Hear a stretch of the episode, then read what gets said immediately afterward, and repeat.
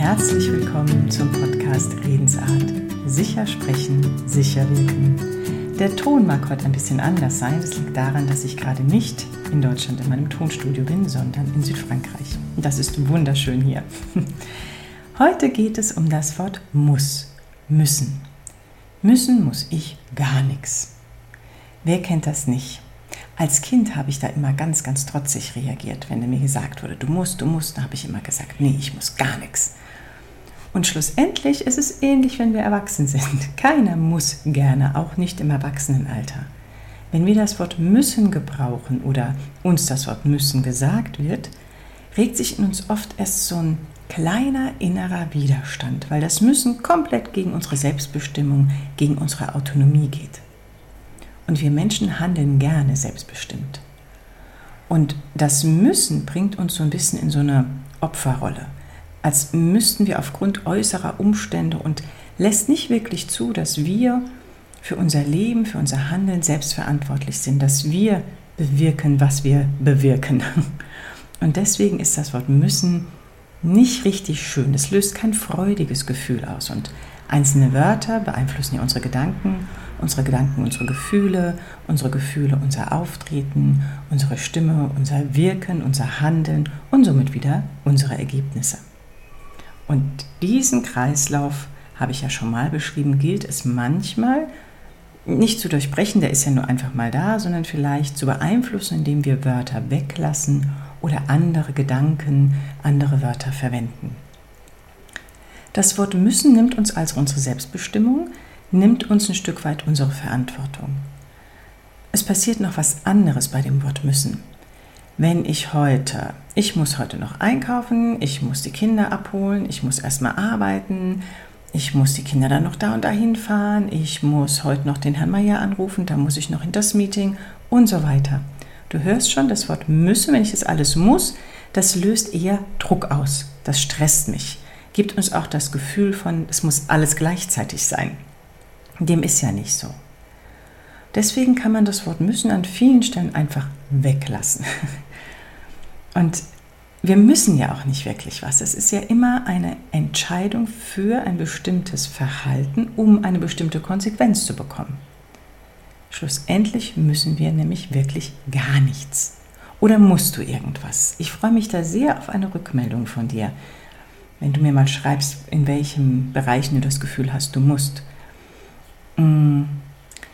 Was kannst du also jetzt machen? Zunächst erstmal beobachte, oft ist es leicht, das an anderen zu beobachten, beobachte mal deine Mitmenschen in deiner Umgebung.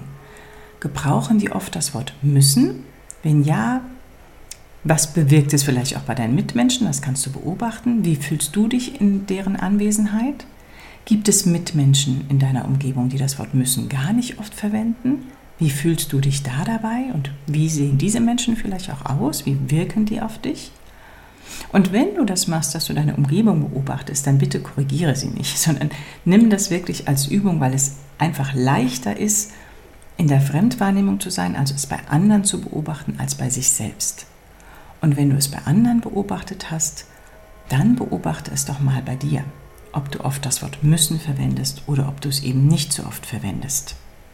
Wenn du es nicht machst, toll.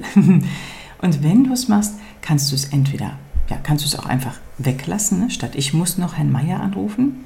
Ich rufe jetzt Herrn Meier an oder statt ich muss die Kinder abholen, ich hole in zehn Minuten die Kinder ab. Ja, dann kannst du es tatsächlich großteils weglassen. Du kannst dir auch mal ein paar Sätze aufschreiben, äh, aufschreiben, die du so am Tag gesagt hast. Oder ja, einfach mal abends sammeln, was alles so war, wo du vielleicht das Wort müssen verwendet hast und dann formulier es doch mal um. Oder jedes Mal, wenn du einen Satz formuliert hast, dir fällt auf, ah, da war ja müssen drin, schreib ihn auf. Und am Abend guckst du dir die Sätze an und formulierst sie um.